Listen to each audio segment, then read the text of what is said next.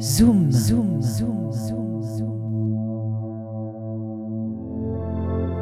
Zoom. Reportage et interview dans le sud des Landes et au Pays Basque.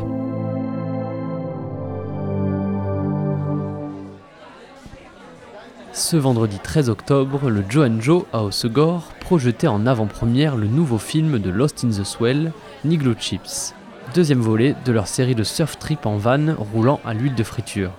L'occasion pour nous d'en discuter avec les trois membres, Ewen, Ronan et Aurel. La dernière vidéo qui était sortie l'année dernière, c'était plutôt la France et l'Espagne, là c'est clairement plus froid.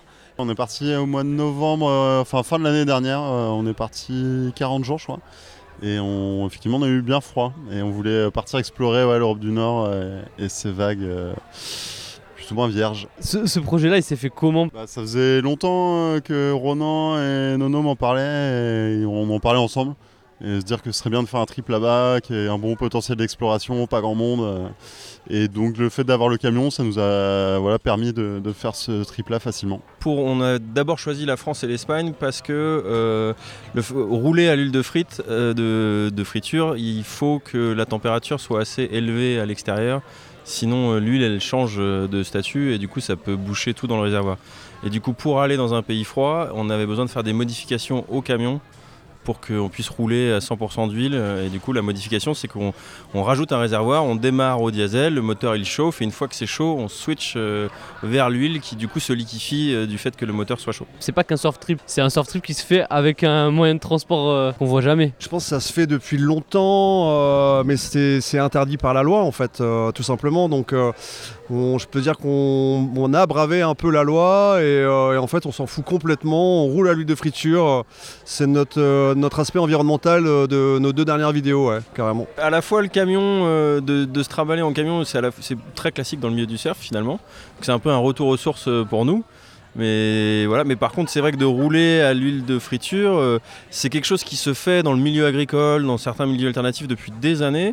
et donc en fait, l'idée principale, c'est de rouler avec des déchets en fait. Hein. c'est vraiment ça qui est intéressant. Et hum, ça dépend des cultures, des pays. Et justement, c'est un problème dans le pays euh, dans lequel on est allé.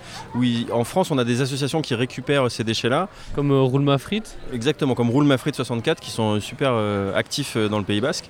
Et dans le pays dans lequel on est allé, il n'y a pas du tout ce genre de système. En fait, c'est des grosses multinationales qui commencent à récupérer ces déchets-là aujourd'hui parce que ça, ça commence à avoir de l'intérêt financier.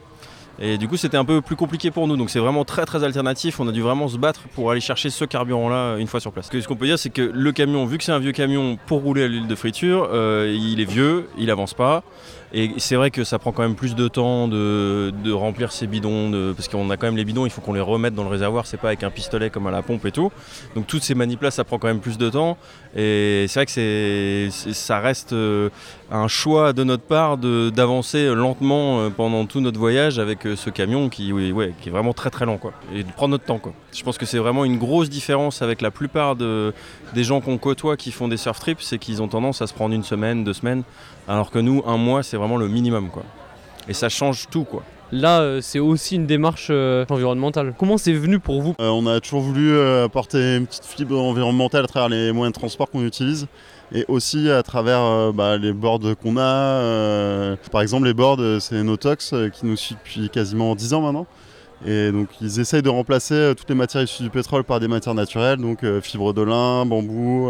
et c'est vrai que là on réfléchit de plus en plus à des projets alternatifs à l'avion, des moyens de transport alternatifs à l'avion on se rend compte que ça n'a pas de sens de partir euh, peu de temps ou peu importe le temps euh, tracer la planète euh, tout temps en avion. Donc voilà. Donc d'où le Niglou Frites, au-delà de la question écolo qui est, qui est dans le film, qui est hyper importante, c'est euh, surtout un surf trip. Il y a pas mal de spots, donc euh, on voit que vous vous amusez aussi hyper bien euh, dans l'eau. Bon, des fois, il y a des frustrations parce que soit vous n'êtes pas venu arriver au bon moment, soit trop tard. Ça fait partie de la vie du surfeur, hein, d'être tributaire de la météo et de dédier sa vie au surf. Et nous, on a besoin d'avoir les bons vents, les bonnes hauteurs d'eau, les bonnes marées, la bonne houle. Et du coup, il faut avoir faut être un minimum calé sur la météo et la compréhension mécanique de la houle, des vagues, euh, l'appréhension des spots quand tu les connais pas.